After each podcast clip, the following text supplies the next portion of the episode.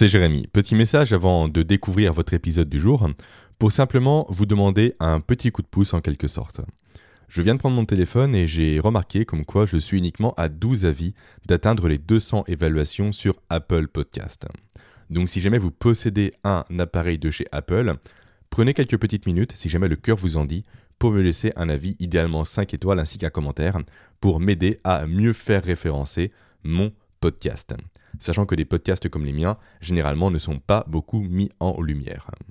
Merci par avance et sur ce, bel épisode. Allez, c'est parti, nouveau podcast, on attaque. Nouveau podcast et surtout avant-dernier podcast de cette année 2020. Année euh, ô combien particulière, on va dire. Alors, ce podcast est, comme je l'ai annoncé au cours des semaines précédentes, un podcast 100% FAQ. Un podcast de foire aux questions, si vous préférez, où je vais répondre à une sélection de 20 questions qui m'ont été envoyées. Questions qui portent tout aussi bien sur la neuroergonomie, sur les neurosciences, sur mes projets et également sur ma vie personnelle et j'en passe. Mais avant d'apporter mes réponses à vos questions, je vais déjà commencer par me présenter à celles et ceux qui découvrent tout juste mon travail. Alors, je m'appelle Jérémy Coron, je suis passionné par notre cerveau et vous écoutez actuellement le seul et unique podcast qui parle de neuroergonomie et qui vous partage chaque semaine des outils, des méthodes et des stratégies pour permettre d'optimiser le potentiel de votre cerveau dans une optique de surperformance professionnelle. Et maintenant, un dernier mot également pour remercier celles et ceux qui prennent le temps chaque semaine de me laisser des notes et des avis sur les plateformes d'écoute de podcast par lesquelles vous passez. Et également pour remercier toutes les personnes qui m'ont envoyé de super retours quant au programme gratuit que j'ai sorti début de ce mois de décembre 2020. Programme gratuit qui est, pour ceux qui ne le savent pas, un programme d'initiation à la neuroergonomie appliqué à la surperformance professionnelle. Et il dure un total de 5 modules. Si découvrir ce programme vous intéresse, vous avez bien évidemment un lien présent en description de ce podcast et il s'agit d'ailleurs du premier lien présent en description. Allez, on passe maintenant à ma sélection des 20 questions que vous m'avez posées et surtout aux 20 réponses qui vont à la suite de ces questions. Parce que si je ne vous lis que les questions, ça ne sert un peu à rien. Pas sûr que ça vous intéresse plus que ça. Allez, on commence par la question de Louis. Louis qui me demande quelle est selon moi l'action la plus simple et la plus efficace pour booster les capacités de son cerveau ainsi que ses capacités mentales? Alors, ma réponse elle va être simple, c'est le fait de bien dormir et de dormir suffisamment surtout. Pourquoi? Car Aujourd'hui, tout le monde, c'est de notoriété publique, façon de parler, tout le monde est en dette de sommeil. Et, à cause de ça, forcément, quand on ne respecte pas les 8 heures de sommeil dont son corps et dont son cerveau a besoin pour fonctionner parfaitement, forcément, ça va avoir des répercussions très rapides sur nos performances mentales et donc sur nos performances professionnelles également. Et c'est en ça que s'accorder le temps de dormir, voire de faire des siestes selon son chronotype, comme j'en parle dans mon programme PSO, est une super porte d'entrée en neuroergonomie. C'est même d'ailleurs la porte d'entrée qui, selon moi, donne les résultats les plus rapides. Là où une porte comme celle du remodelage neuronal ou encore comme celle de la nutrition auront des effets tout aussi bénéfiques et provoquent également des résultats tout aussi fantastiques, on va dire, sur le cerveau et sur la performance professionnelle, mais quant à eux, ces résultats vont apparaître sur le long terme et de façon, on va dire, de façon moins, euh, de façon moins brutale, tout simplement, que le fait de respecter tout simplement son temps de sommeil. Donc, Louis, selon moi, l'action la plus simple et la plus efficace pour booster les performances de son cerveau, ainsi que ses performances mentales, est de dormir déjà plus longtemps. Et ensuite, une fois que c'est fait, c'est de chercher à optimiser son sommeil. Ensuite, question numéro 2, la question suivante, la question de Maël. Maël qui me demande qu'est-ce qui t'a amené à t'intéresser aux neurosciences? Ok, super question.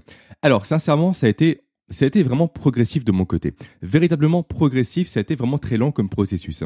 Je n'ai pas eu, on va dire, de révélation très franche. Je n'ai pas eu de point de bascule, mais ce que je peux te dire, grosso modo, c'est que j'ai toujours voulu être plus compétent et plus performant, autant dans ma vie professionnelle que dans ma vie personnelle. Et vu que je suis quelqu'un qui se construit pas mal en opposition aux autres personnes et aux institutions façon de parler, plus le monde en fait qui m'entourait commençait à décliner à mon sens, plus je voulais être performant, même surperformant d'ailleurs. Ça, j'y reviens juste après Maël. Et donc, c'est dans cette recherche perpétuelle de performance que j'ai déjà commencé à m'intéresser aux soft skills, à toutes ces compétences que sont la communication, que sont la gestion du temps, qu'est l'intelligence émotionnelle et j'en passe. D'où le nom d'ailleurs du podcast Sauce Killer, qui était un jeu de mots entre Sauce Skills et Killer. Et je dis qui était dans le sens où je vais bientôt changer le nom du podcast tout début 2021, car au final, eh bien, euh, plus j'avançais dans le développement de mes soft skills, plus, plus j'étais frustré. Plus j'étais frustré de ne pas parvenir à exploiter pleinement les compétences que je développais de mon côté je me sentais en fait comme, euh, comme limité, comme si j'avais atteint mon plafond de verre en quelque sorte, et autant vous dire que l'idée même de ne plus pouvoir progresser ne me plaisait pas spécialement. Du coup, j'ai commencé à réfléchir à l'éventuelle source du problème, à réfléchir au comment, à réfléchir à la cause première du pourquoi du comment, encore une fois, ce plafond de verre se présentait à moi. Et c'est comme ça que je suis parvenu à m'intéresser plus en détail à notre cerveau, à son fonctionnement, à ses héritages évolutifs et j'en passe. Et c'est comme ça d'ailleurs que je suis arrivé à m'intéresser tout simplement aux neurosciences. J'ai alors fait comme d'habitude, j'ai dévoré tout ce que j'ai trouvé sur le sujet et je le fais encore. J'ai lu le plus de livres possible, j'ai suivi le plus de formations possible, j'ai étudié le plus d'études scientifiques possibles et j'ai regardé le plus de formations et de vidéos possibles. Ça j'ai déjà dit, je crois, peu importe. Et tout ça donc pour parfaire mes connaissances. Et j'en suis même carrément arrivé à l'heure actuelle à lire un atlas d'anatomie du cerveau, pour vous dire à quel point j'ai des hobbies un peu particulières.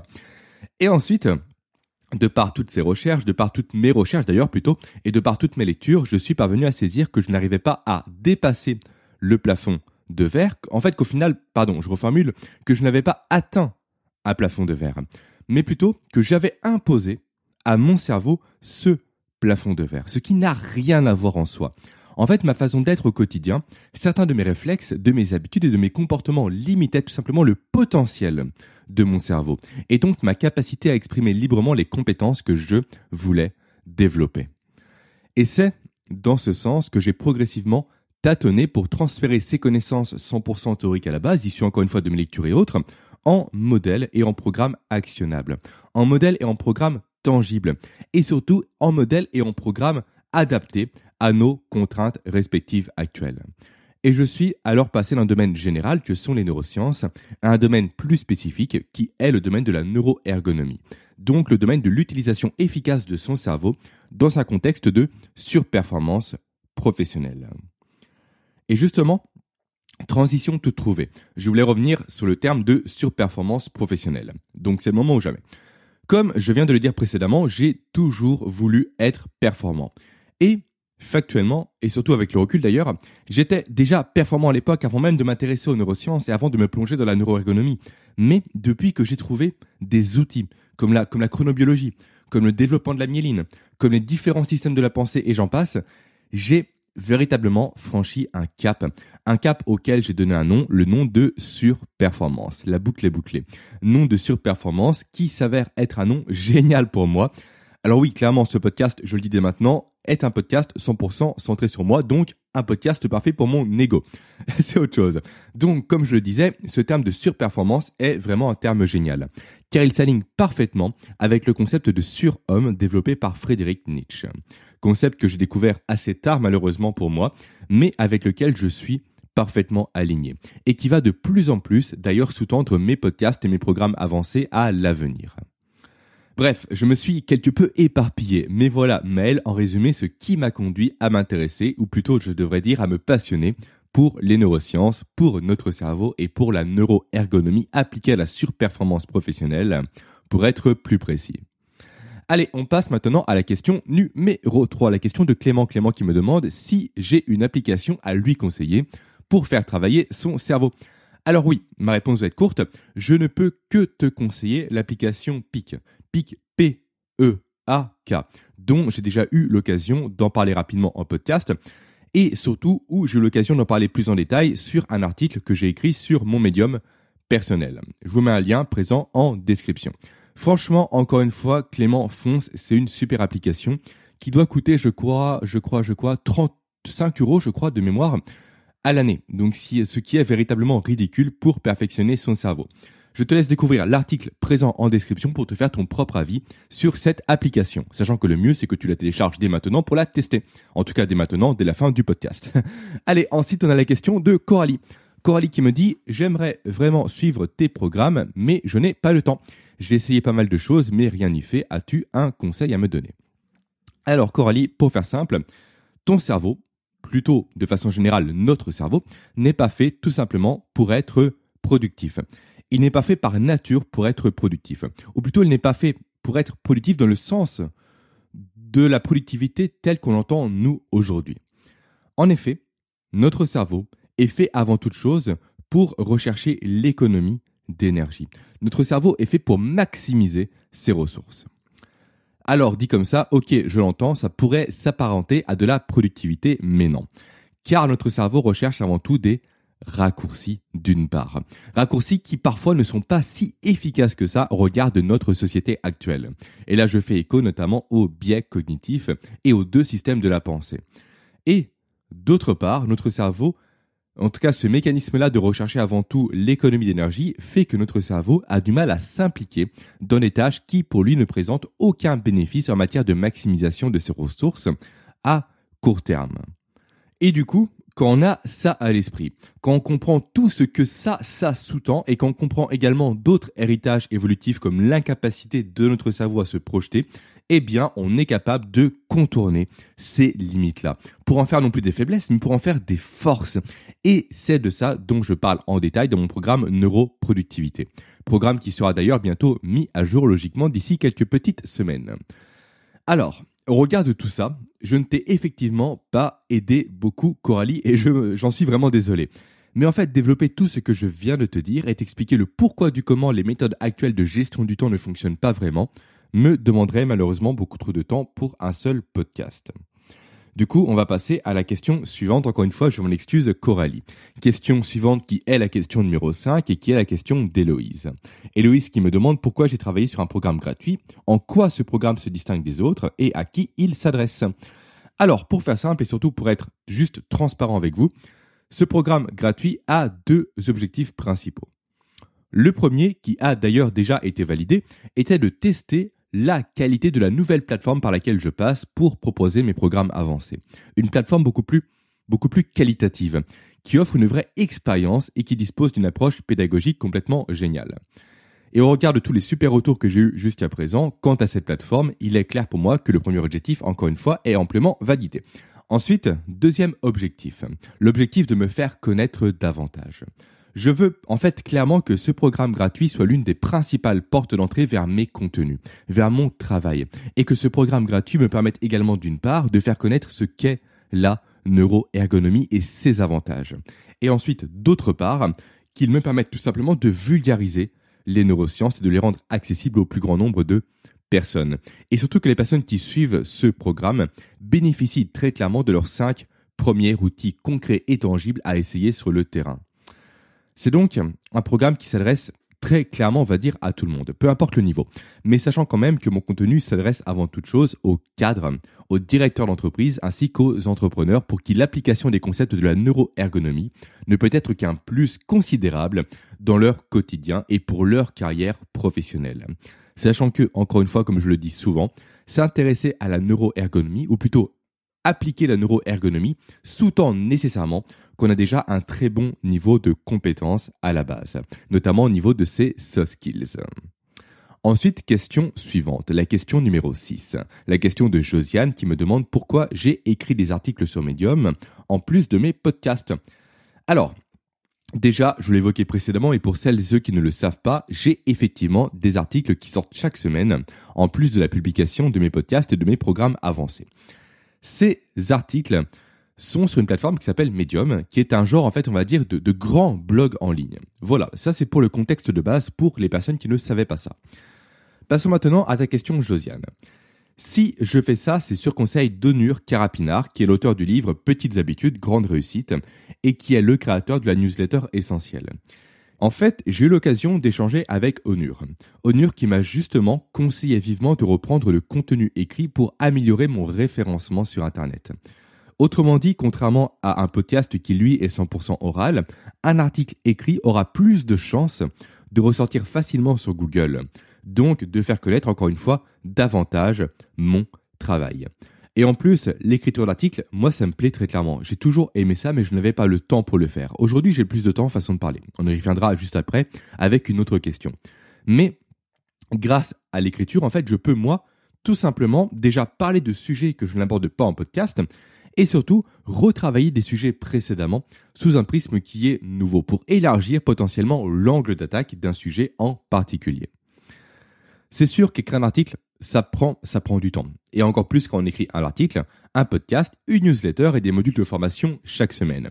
Mais quand on est passionné, on ne compte pas. Donc moi, j'adore ce que je fais, donc c'est génial pour moi. D'ailleurs, oui, je viens de le dire, je ne crois pas que vous le saviez, mais j'écris également tous mes textes de podcast avant de les enregistrer. C'est un véritable aveu que je fais, façon de parler pour moi.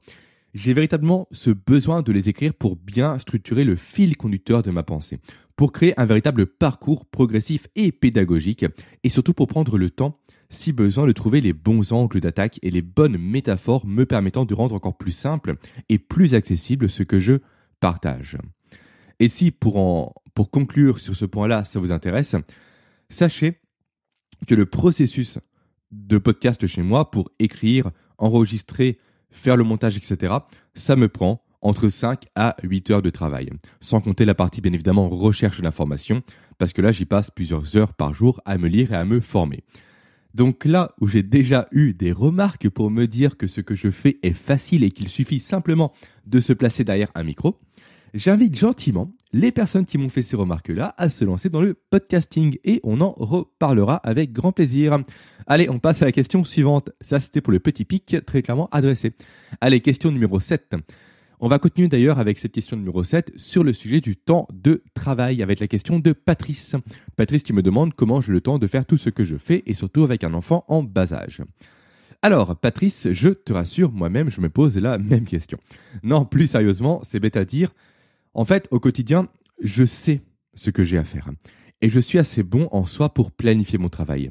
Et j'ai maintenant pris l'habitude de faire ce que je fais tout simplement. Je ne dis pas que je ne suis pas en flux tendu. Typiquement, là, je tourne ce podcast la veille de sa sortie.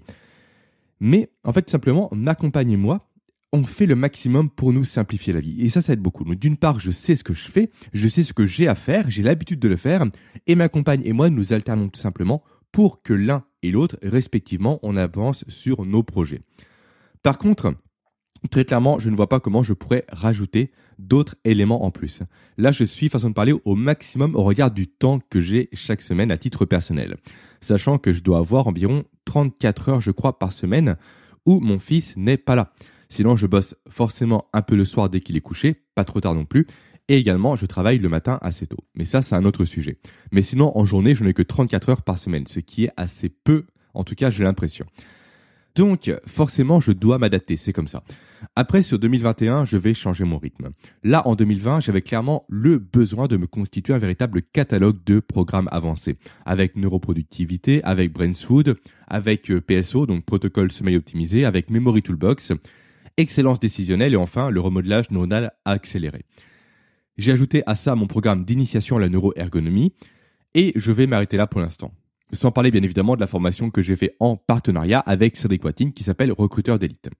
Donc pour l'instant, je vais faire une pause sur la création de programmes avancés. Une pause de quelques mois seulement, durant laquelle je vais retravailler mon catalogue. Je vais retourner chaque module pour les améliorer, pour les optimiser et pour les rendre davantage pratico-pratiques pour vous, pour ensuite les implémenter simplement sur ma nouvelle plateforme de formation. Et une fois que ce sera fait, je vais travailler sur deux nouveaux programmes que j'ai en tête, dont un qui sera très clairement le fil conducteur de toute cette année 2021. Mais ça, j'en parlerai en détail la semaine prochaine, lors du dernier podcast de l'année. Car cette idée est toute fraîche dans ma tête, dans mon esprit, donc il faut que je prenne le temps de m'y pencher davantage dessus et surtout plus sérieusement. Et du coup, pour en revenir au programme, vu que je ne vais pas en créer de nouveau dans les prochains mois à venir, je vais en profiter pour m'attaquer sérieusement à LinkedIn pour me faire connaître davantage. Et je vais également travailler sur des micro-programmes. Alors je n'ai pas encore de nom pour eux, peut-être ce sera des leçons ou autres, je sais pas encore, on verra bien, c'est pas c'est un détail ça. Et en fait, ces micro-programmes me permettront tout simplement de parler de sujets très spécifiques pour lesquels le format du podcast et donc uniquement de l'audio n'est pas optimal et pour lesquels le format programme avancé n'est pas adapté non plus. Ce sera en fait un genre d'entre-deux, on va dire, où on parlera par exemple de modèles mentaux, On parlera également du cerveau bayésien, des effets du jeûne sur le cerveau et j'en passe. Logiquement, le premier mini-programme devrait sortir autour de, euh, je dirais, mi-janvier, au plus tard troisième semaine si tout se passe bien. Il me reste surtout l'aspect technique à gérer de mon côté, mais ça, c'est une toute autre question. Et en parlant de questions, question suivante, question numéro 8, encore une fois sur le côté travail, on va dire. La question de Mélanie. Mélanie qui me demande pourquoi je refais régulièrement mes programmes avancés. Alors, la réponse courte, on va dire, est tout simplement parce que je suis un éternel insatisfait de mon contenu. Après la réponse longue est que d'une part j'apprends sans cesse de nouvelles connaissances et vu que par nature le cerveau fonctionne par association, alors je relis régulièrement des nouveaux concepts avec des concepts plus anciens que je me dois simplement de vous partager. Ensuite, d'autre part, je refais mes programmes, même ceux que j'ai déjà refaits pour harmoniser ma démarche pédagogique, pour créer une vraie cohérence globale entre toutes mes formations. En effet, j'ai seulement commencé cette année à faire des programmes avancés. J'ai seulement commencé cette année à faire des programmes. Avant, je n'en avais jamais fait.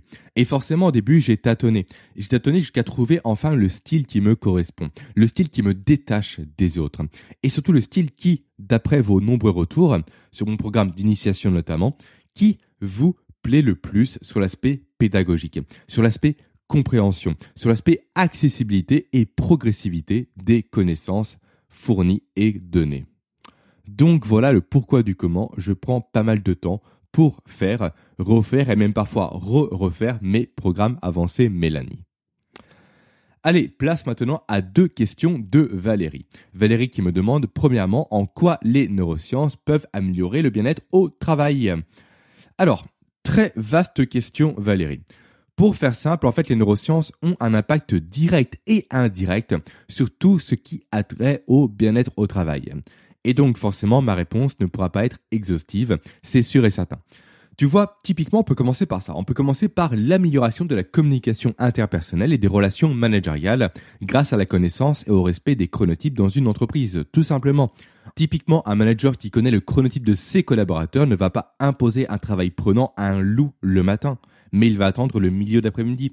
Un manager qui a un lion dans son équipe à l'inverse ne va pas lui prendre la tête car il a tendance à être étourdi en fin de journée et j'en passe. Rien que ça, ça peut tout changer dans une entreprise. Après, tu as également la notion de circuit de récompense qui est très importante en termes de bien-être au travail. Savoir manager et même communiquer de façon générale en ayant sans cesse l'activation du circuit de la récompense de son interlocuteur en tête est en effet un véritable avantage en termes d'influence, de compréhension des autres et donc encore une fois de bien-être au travail. Également, une entreprise qui connaît les bénéfices de la sieste sur le cerveau et sur la productivité sera plus compétitive si elle instaure des salles de repos par exemple. Et surtout si elle fait la démarche de dédiaboliser, on va dire, la sieste en milieu professionnel. Et ça, encore une fois, ça joue sur le moral et donc sur le bien-être. Autre sujet également, un responsable d'entreprise qui a suivi mon programme Brainswood pourrait exiger à son prestataire, pour les repas du midi, s'il en a bien évidemment, d'éviter les sucres raffinés, de privilégier la présence d'huile d'olive pour la synthèse de la myéline, la présence de sardines également pour préserver le ratio oméga 3 oméga 6. Également, autre élément et dernier élément, on va dire, dont je parlerai cette fois-ci plus en détail en 2021, les effets de la méditation sur le cerveau. Si les entreprises savaient précisément, avait précisément écho de tous les bénéfices de la méditation et même du sport aussi d'ailleurs, et même de l'exposition au soleil, alors peut-être ferait-elle des démarches pour permettre à leurs salariés de méditer, de faire du sport et de sortir plus de leur bureau. Tout ça, encore une fois, ça a un lien avec le bien-être au travail. Je pourrais également te parler de l'importance d'avoir un espace de travail sain et sans distraction, comme j'en parle dans Neuroproductivité, je pourrais également aussi développer la formation des collaborateurs aux techniques de mémorisation pour limiter les oublis et les frictions induites par ces mêmes oublis et j'en passe. Bref, les champs d'application sont illimités, Valérie. J'espère que mes quelques pistes auront apporté un peu d'eau à ton moulin. Alors, pourquoi j'ai décidé d'employer cette expression d'eau au moulin J'en ai aucune idée. Ensuite, place à ta deuxième question, Valérie. Alors tu me demandes comment les neurosciences informent la philosophie autour de questions comme qu'est-ce qu'une bonne action ou une mauvaise action. Alors là tu ne me fais pas un cadeau, tu me sors très clairement de ma zone de confort car ce n'est pas une question que je me suis encore posée jusqu'à présent. Du coup, je vais tenter de répondre avec mes connaissances actuelles et les liens que je peux faire de mon côté. Je dirais déjà que la question de bonne ou de mauvaise action mérite à elle seule qu'on s'y attarde. Qu'on s'y attarde dans le sens où ce qui définit une bonne action ou une mauvaise action est la société dans laquelle nous sommes aujourd'hui, est le cadre dans lequel nous évoluons, est également lié directement aux attentes que les gens placent sur nous. Donc, une action peut être perçue comme étant bonne ou comme étant mauvaise selon le prisme par lequel on va l'envisager. Typiquement, voler, effectivement, c'est mal. Mais est-ce que voler de la nourriture pour nourrir ses enfants est mal? Personnellement, je ne pense pas. Pourtant, au regard de la loi, c'est vu comme étant une mauvaise action. Donc là, pour maintenant en venir à ta question, là où les neurosciences peuvent apporter un éclairage intéressant, c'est sur la notion de besoin de survie de l'organisme. En effet, si tu es quelqu'un qui nous menace est nécessaire pour notre survie, alors cette stratégie sera naturellement empruntée par notre cerveau. Car pour lui, c'est la bonne action à mettre en place pour encore une fois perdurer. Si voler également est la seule solution idem pour assurer la survie de notre cerveau et de notre organisme, alors elle sera adoptée comme étant bonne, encore une fois, par notre cerveau et par notre organisme. Il faut juste constamment avoir l'esprit que notre cerveau recherche avant toute chose à survivre et à se reproduire. Ça, c'est codé en lui. Tout ce qu'il entreprend au quotidien a pour but simplement d'aller vers l'atteinte de ses objectifs. Donc, au regard de notre cerveau, si tuer est, comme je l'ai dit, un levier de survie nécessaire à activer, alors ce levier sera bon pour lui. Donc, pour répondre à ta question Valérie, selon les neurosciences, selon moi plutôt d'ailleurs, selon moi les neurosciences apportent une vision pragmatique à ces questions morales et philosophiques. Après, quid bien évidemment des tueurs en série qui ressentent le besoin de tuer ou de certaines personnes qui commettent des attentats ou autres, là je n'ai pas de réponse à t'apporter en toute sincérité. Si d'aventure je creuse le sujet, je t'en ferai part avec grand plaisir. Et c'est sur ces notes, on va dire joyeuses en quelque sorte, que l'on passe à la question suivante. La question de Véronique qui me demande si je suis des podcasts que je pourrais recommander à ma communauté. Alors, Véronique, j'ai été un très grand consommateur de podcasts quand j'étais encore responsable recrutement, car je faisais tout simplement pas mal de routes. Maintenant que je travaille chez moi, je prends clairement beaucoup moins de temps à le faire. Du coup, j'ai énormément baissé ma consommation de podcasts et je n'écoute plus que deux podcasts de façon réellement sérieuse et assidue. Deux podcasts qui n'ont rien à voir avec les neurosciences, mais plus avec l'entrepreneuriat. J'écoute déjà le Leadercast de Rudy Koya chaque semaine. Rudy qui est d'ailleurs déjà passé sur mon podcast avec qui je m'entends très bien. Et je ne peux que d'ailleurs t'inviter à découvrir son travail. Ensuite, j'écoute également de façon moins assidue que le podcast de Rudy, mais j'écoute également quand même les podcasts de Mathieu Stéphanie, à savoir Génération Do It Yourself, où il interviewe des managers, des entrepreneurs et des personnes qui ont réussi leur vie. C'est passionnant réellement et également sur notre podcast qui s'appelle La Martingale, où il parle d'investissement au sens large du terme. Donc, si ta question avait pour but malheureusement de me faire lâcher façon de parler des podcasts en lien avec les neurosciences, eh bien malheureusement je ne pourrais pas te conseiller car je préfère moi la lecture à l'écriture sur ces sujets-là. Mais je sais par contre que le magazine Cerveau Psycho, qui est un excellent magazine, a un podcast qui s'appelle le Braincast. Personnellement, je ne l'ai jamais écouté jusqu'à présent, mais vu la qualité de leur contenu écrit, ça devrait être intéressant pour sûr. D'ailleurs, il faut réellement que je me mette à l'écouter pour me faire mon propre avis. Ensuite, question suivante, la question numéro 12, et qui est une question un peu plus personnelle, comme toutes les questions qui vont suivre d'ailleurs à partir de maintenant. Donc, si vous voulez en apprendre plus sur moi, eh bien, Restez maintenant. Donc, question numéro 12, la question de Jérémy, un homonyme. Jérémy qui me dit que j'ai eu une période où je parlais beaucoup de mes investissements immobiliers en podcast. Mais maintenant, je n'en parle plus. Il me demande le pourquoi du comment, on n'en parle plus. La raison est simple, simplement Jérémy, c'est que j'ai mis les investissements immobiliers de côté pour l'instant pour mettre en avant mes projets entrepreneuriaux, tout simplement. Si tu veux, Ma compagne et moi, nous sommes lancés il y a peu sur deux activités différentes et peu connues. Et forcément, actuellement, pour les banques, eh bien, ça va être compliqué de justifier ces activités-là et donc de bénéficier facilement de crédits immobiliers pour réinvestir. Après, je te dis ça, mais eh bien, je visite à nouveau bien cette semaine, en tout cas la semaine prochaine, un appartement qui n'est pas présent sur le marché, mais qui est une super opportunité. Du coup, ma compagne et moi allons voir potentiellement pour créer une SCI avec des amis et j'en passe, peu importe, c'est pas important. Affaire à suivre, ça, je vous en reparlerai si jamais le projet aboutit. Dans tous les cas, ce qui est sûr à pourcent, c'est que l'immobilier restera un domaine où je veux m'impliquer à 100%. C'est un domaine qui me passionne, c'est génial l'immobilier. Visiter des biens, faire des offres, négocier, parler avec des gens, se projeter dans la création d'un appartement, dans sa décoration, c'est génial. Lui donner vie, le valoriser, réfléchir à son mode d'exploitation, bref, moi ça me passionne à 100%, donc c'est sûr réellement que je vais me replonger dans ce domaine-là une fois que j'aurai une plus grande stabilité et que ma compagne également aura une plus grande stabilité. On arrive ensuite à la question de Roméo. Roméo qui me demande si je lis autre chose que des livres de non-fiction. Alors Roméo, la réponse est oui. Pendant très longtemps, ça n'a pas été le cas car je trouvais que c'était une perte de temps pour moi.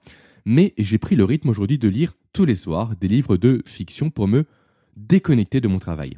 Réellement, c'est un peu ça qui va marquer pour moi la fin de ma journée. C'est ça qui va me permettre tout simplement de déconnecter mon cerveau et de m'endormir sans penser à mille choses en lien avec mes programmes, mes formations, les neurosciences et j'en passe. Après, si tu veux savoir ce que je lis précisément, alors je lis beaucoup de bandes dessinées comme L'Enfeust, comme Camelot également que j'adore. Je lis également pas mal de comics, notamment les Batman, et je lis actuellement The Witcher et aussi pas mal de manga, notamment One Piece. Alors, ça me paraît un peu étrange que je lise tout aussi bien un atlas d'anatomie du cerveau que des Batman, mais ça me fait un bien fou et j'adore les différents univers dont je viens de vous parler. Et clairement, je ne vais pas m'imposer moi des romans qui ne me plaisent pas, par simple ego, par simple image, pour être cohérent avec ce que je fais alors que ce n'est pas le cas. Moi, ce qui me plaît, ce sont les histoires un peu légères, un peu fun, un peu drôles, qui encore une fois me permettent de déconnecter mon cerveau. Certes, un jour, je passerai sans doute au Flaubert, au Balzac ou autre, c'est quasiment sûr. Mais pour l'instant, c'est pas le moment pour moi. Je n'ai pas la tête à ça. Donc, je vais rester avec mes histoires de monstres et de détectives en collant noir et c'est très bien comme ça. Place maintenant à la question suivante, la question numéro 14, la question de Quentin. Quentin qui me dit, je sais que tu fais de la musculation car tu en as déjà parlé à plusieurs reprises, mais as-tu d'autres activités? Alors Quentin, pour l'instant, non. Si j'exclus bien évidemment la lecture, je n'ai pas d'autres activités. Tu vois, avant, j'ai fait 17 ans, voire plus, je crois peut-être 19 ans, de rugby, mais j'ai arrêté car c'était beaucoup trop chronophage pour moi. À l'inverse, la musculation s'est imposée comme étant une activité parfaite. Déjà, cette notion de dépassement de soi, de challenge, de transformation physique, ça m'a toujours plu. Et surtout, je peux en faire quand je veux. Et je ne dépends pas des autres pour faire de la musculation. Et ça, ça correspond parfaitement bien à mon état d'esprit très solitaire. Sinon, si j'avais plus de temps, pour l'instant ce n'est pas le cas, j'aimerais me mettre à des sports de combat. Ça fait des années que je veux en faire, mais je n'ai pas encore eu le temps de m'y investir, de m'y pencher réellement. Quand l'activité réellement va se stabiliser, je pense que je me lancerai dans un sport de combat. Je ne sais pas si ce sera du Krav Maga ou de la boxe taille, on verra d'ici un an, je pense. Et sinon, si j'ai failli oublier. Quand j'en ai le temps, je joue également à des jeux. Alors quand je parle de jeux, je ne parle pas de jeux vidéo, mais bel et bien de jeux de société auquel je joue principalement avec ma compagne. Des jeux comme Seven Wonder Duel qui est un super jeu, également comme Mr. Jack. Et quand on est plusieurs, quand on se réunit entre amis ou en famille, on se fait par exemple des pandémies. Alors pandémie, pandémie c'est le nom d'un jeu, je vous rassure, je ne suis pas en train de dire que je lance des pandémies au niveau mondial. Déjà que Cédric Watine m'a fait une blague il y a quelque temps entre mon nom de famille qui est Coron et le coronavirus.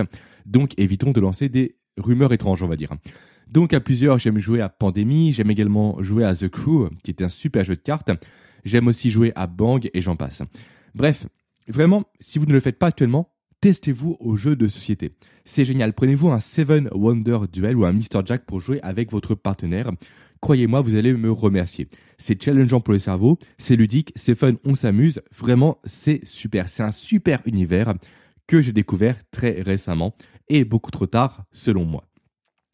Également, j'aimerais aussi me mettre, si j'avais plus de temps, à la magie. Alors pourquoi la magie? Simplement pour m'amuser à détourner le mécanisme de l'attention du cerveau.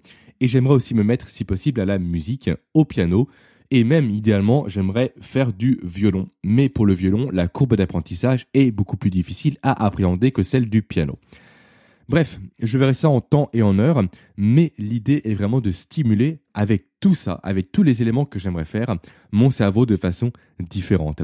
Et ça, c'est super important pour moi aujourd'hui. C'est vraiment important déjà pour développer sa cognition, mais aussi pour limiter le déclin du cerveau avec l'âge. Alors oui, je dis ça du haut de mes 28 ans, d'ailleurs bientôt 29, le 22 janvier, notez-le pour me le souhaiter, ça me ferait plaisir. Mais bon, tout ça, ça s'anticipe, je le sais, ce ne sera pas au dernier moment que je pourrai stimuler efficacement mon cerveau. Maintenant, question numéro 15. Alors, la question cette fois-ci de Charlène, qui me demande mon style de musique.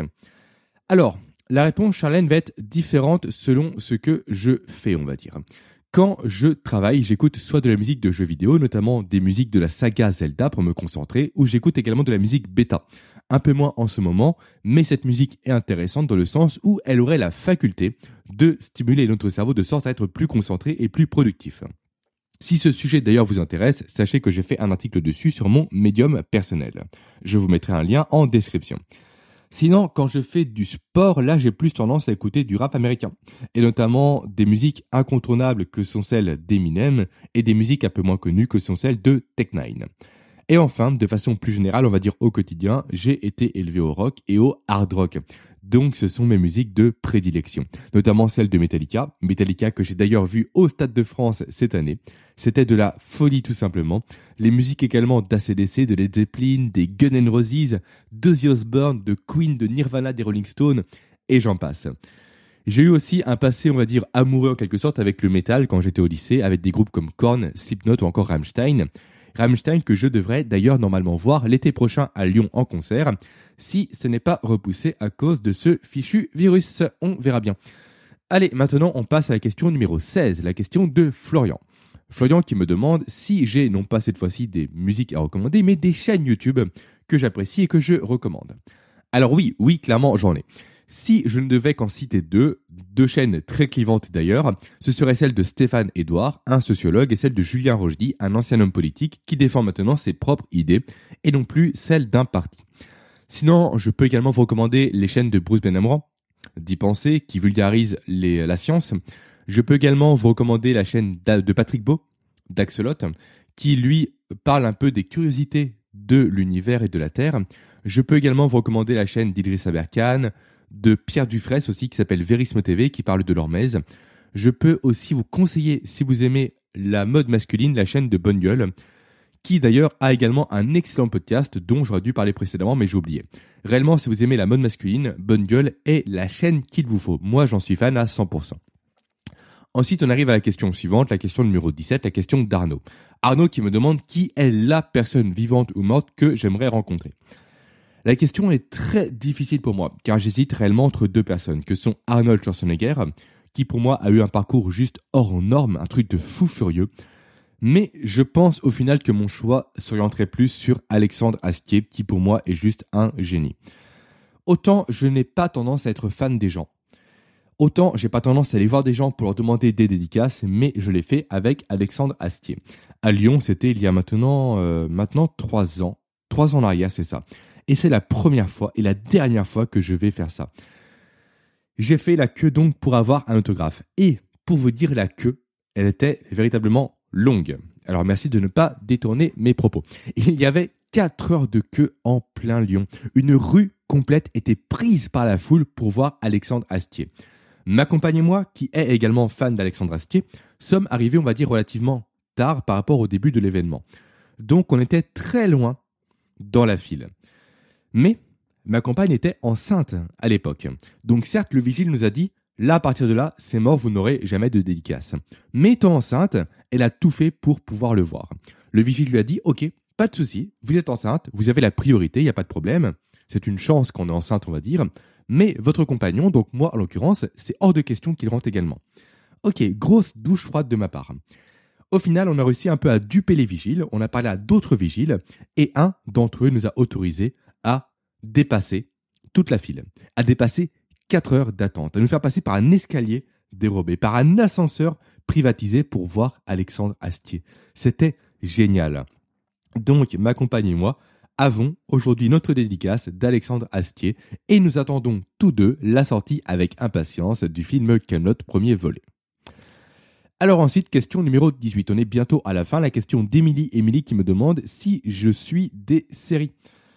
Alors non, pas trop. J'ai suivi pas mal Dexter à l'époque, Dexter dont la fin a été complètement catastrophique d'ailleurs. J'ai suivi Breaking Bad, bien évidemment, que j'ai vu cette fois-ci deux fois il y a longtemps. J'ai suivi, et je suis d'ailleurs encore Walking Dead, si. Je suis cette série plus comme étant une Madeleine de Proust façon de parler. Et là, actuellement, je me refais les Sherlock avec ma compagne parce que je trouve cette série complètement géniale.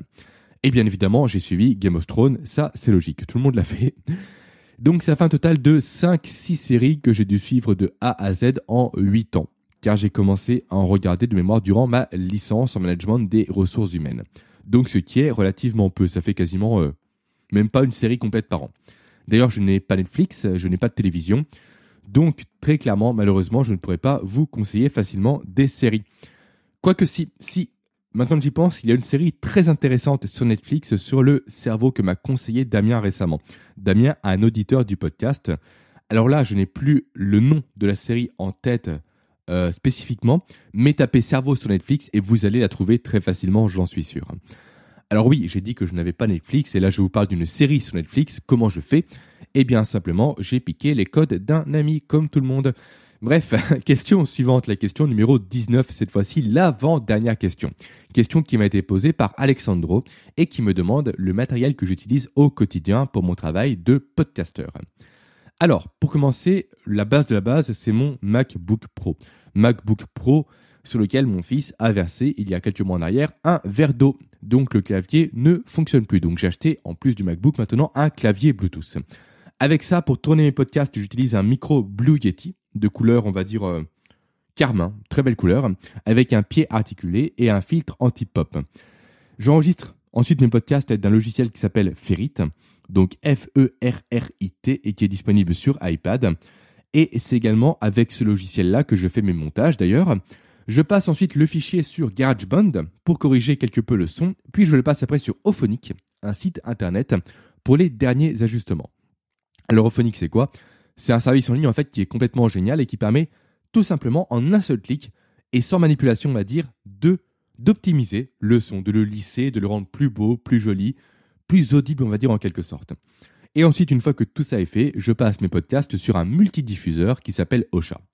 Voilà, ça c'est pour le podcast. Ensuite, pour les programmes avancés, Alessandro.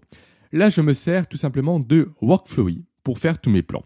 Workflowy qui est un super logiciel que j'ai découvert grâce à Julien du site L'Organisologue, dont je vous conseille d'ailleurs vivement les contenus. Ensuite, j'enregistre toujours avec le même micro, donc le Blue Yeti, et pour la présentation des programmes avancés, là j'utilise un tableau blanc via une application qui s'appelle cette fois-ci Explain Everything et qui est disponible également sur iPad et qui me coûte 7 euros par mois de mémoire. Ensuite, je fais le montage si besoin sur Final Cut Pro et j'héberge ensuite mes vidéos sur Vimeo puis je les mets sur l'espace sur lequel j'héberge mes formations, à savoir maintenant Schoolmaker, et auparavant c'était System.io. Et ensuite pour les newsletters, cette fois-ci avant j'étais sur System.io, et maintenant je suis sur Mailchimp, qui est beaucoup plus cher, très clairement, et beaucoup plus qualitatif également. Par contre pour l'instant, le problème de Mailchimp, c'est que rien n'est automatisé, je suis en plein travail là-dessus, donc je saisis pour l'instant tous mes contacts à la main. Mais ça, c'est un autre sujet. Et enfin, dernier élément, pour mon site, le nouveau site qui sortira normalement début 2021, au plus tard je dirais mi-janvier, vraiment au plus tard. Alors avant je passais par un WordPress pour créer des sites, mais maintenant je passe par une solution qui est géniale, qui est également beaucoup plus chère, mais qui est très intuitif et qui s'appelle Squarespace. D'ailleurs j'ai hâte de vous montrer mon nouveau site et d'avoir vos retours dessus. Et enfin, dernière question, la question de Samuel cette fois-ci. Samuel qui dit qu'il trouve que j'affirme de plus en plus mes opinions sur le podcast. Est-ce que ça va continuer ainsi car il aime justement confronter ses idées aux miennes? Alors oui, Samuel, très clairement, ça va continuer ainsi. Et ça va même se préciser de plus en plus. J'en ai marre, personnellement, en fait, du contenu qui est lisse. Il faut de l'aspérité selon moi. Il est important que vous sachiez qui je suis et surtout ce que je pense pour voir si oui ou non vous adhérez à mes propos, à ma philosophie en quelque sorte. En effet, ce que je vous propose, ce que je cherche à vous proposer plutôt avec mon contenu est un changement de vie. C'est de replacer votre cerveau au cœur de vos stratégies professionnelles comme personnelles. Je ne vous donne pas des conseils pour mieux cuisiner. Ça va beaucoup plus loin que ça. Ça demande de changer sa vision des choses, de s'asseoir sur certaines de ses idées, sur ses acquis, sur ses paradigmes. Il faut se remettre en question et j'en passe. Et cette aventure-là, il faut qu'on la vive ensemble à 100% ou pas du tout. Du coup, dans ce sens-là, plus j'affirmerai mes propos, plus il y aura de personnes qui n'aimeront pas ma vision des choses. Et tant mieux, car ces personnes-là ne sont pas alignées avec ce que je dis. Dans les grandes lignes, bien évidemment. Il faut également que les personnes alignées aient leur propre avis, ne soient pas dépendantes de ma pensée très clairement. Il faut que ces personnes-là confrontent leurs idées à mes idées. Donc je disais que plus il y aura de personnes qui n'aimeront pas mes podcasts, plus la communauté qui se créera autour du podcast en sera forte. Et plus on aura d'impact ensemble sur nos vies et sur la vie de nos proches. Après, bien évidemment, je ne vais pas aller dans les extrêmes exprès pour dire que je suis clivant. Non. Tout ce que je vais dire, toutes les pensées que je vais véhiculer, toute la philosophie que je vais induire dans mes podcasts sera alignée avec qui je suis et avec ce que je fais, avec le comment je vois les choses. Je ne vais pas grossir les traits pour dire que. Et d'ailleurs, j'ai même tendance plutôt à lisser les traits encore. Je vais essayer de corriger ce tir dans les podcasts à venir. Et voilà. Nous arrivons maintenant à la fin de cette foire aux questions. Déjà, merci si vous l'avez écouté jusqu'au bout. Je suis un peu rincé, le tournage a été assez long pour moi. J'ai la gorge en feu, mais tant pis. C'est comme ça, et j'aime ça en quelque sorte. Donc un grand merci déjà à celles et ceux qui ont envoyé leurs questions. Certes, je n'ai pas pu répondre à tout le monde parce que 20 questions, c'est déjà long à traiter dans un seul podcast, mais j'enverrai bien évidemment mes réponses aux questions qui n'ont pas eu de réponse justement aux personnes concernées et ce par email. Il ne me reste maintenant plus qu'à vous laisser vaquer à vos occupations et à vous souhaiter une belle journée, pleine de réussite, également une belle semaine pleine de surperformances professionnelles.